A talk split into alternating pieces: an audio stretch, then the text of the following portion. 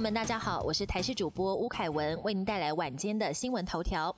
莫斯科芭蕾舞团再确诊取消演出，追查足迹。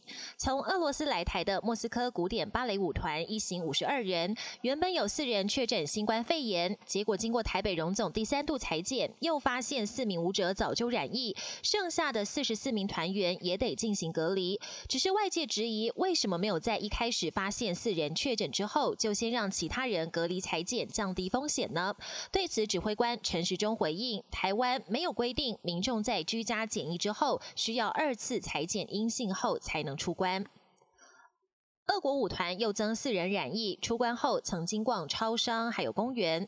莫斯科芭蕾舞团又有四名确诊者，让剩下的四十四名检验阴性团员必须列为居家隔离对象。指挥中心原本下令要这些团员就在下榻的饭店就地居家隔离，但这让饭店急得跳脚，因为本身不是检疫旅馆，里头还有一般的旅客入住，就怕会造成民众恐慌。经过协调之后，四十四名团员将在以往。其他的简易旅馆。另外，针对舞团在自主管理期间的足迹，指挥中心证实，的确有人曾到超商买东西，或是到公园散步，但是都有戴上口罩，评估传染风险低。央行表示，汇率操纵标准有争议，仍维持新台币稳定。美国财政部最新公布的半年度汇率报告，将我国列入汇率操纵观察名单。一旦被列入汇率操纵国，美国可能会对台湾采取贸易报复。对此，央行副总裁严宗大到立月被询，表达美国汇率报告是以自身的经济利益为出发点。台湾先前也曾经被列入观察名单三次，但台湾有自己的考量，就是要维持。持新台币汇率的相对稳定，这也是央行的职责所在。立委表示，尽管已经向美国买了大量武器，台美关系也很好，但是在来猪要进来之前，美国还是要给台湾一点压力。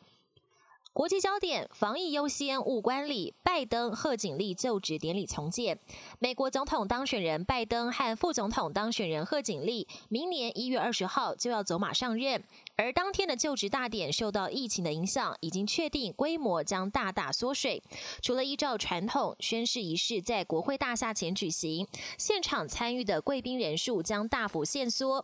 就职相关的其他活动主要也透过线上举行，一切都是为了避免民。众群聚，以防疫优先为最重要考量。英国九岁女童心脏骤停死亡，死因是空气污染。英国伦敦一名九岁女童，二零一三年因为气喘导致心脏病发，不幸身亡。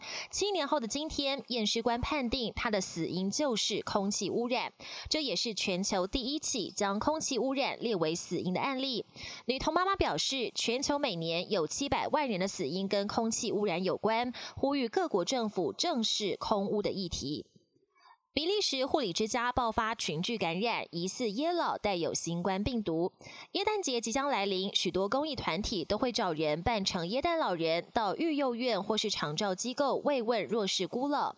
但比利时的耶诞老人报佳音却出现了反效果，当地一个护理之家爆发新冠病毒群聚感染，七十五个人染疫，一人病逝。经过疫调追查，发现可能就是来院的耶诞老人带有新冠病毒。本节新闻由台视新闻制作，感谢您的收听。更多内容请锁定台视各节新闻与台视新闻 YouTube 频道。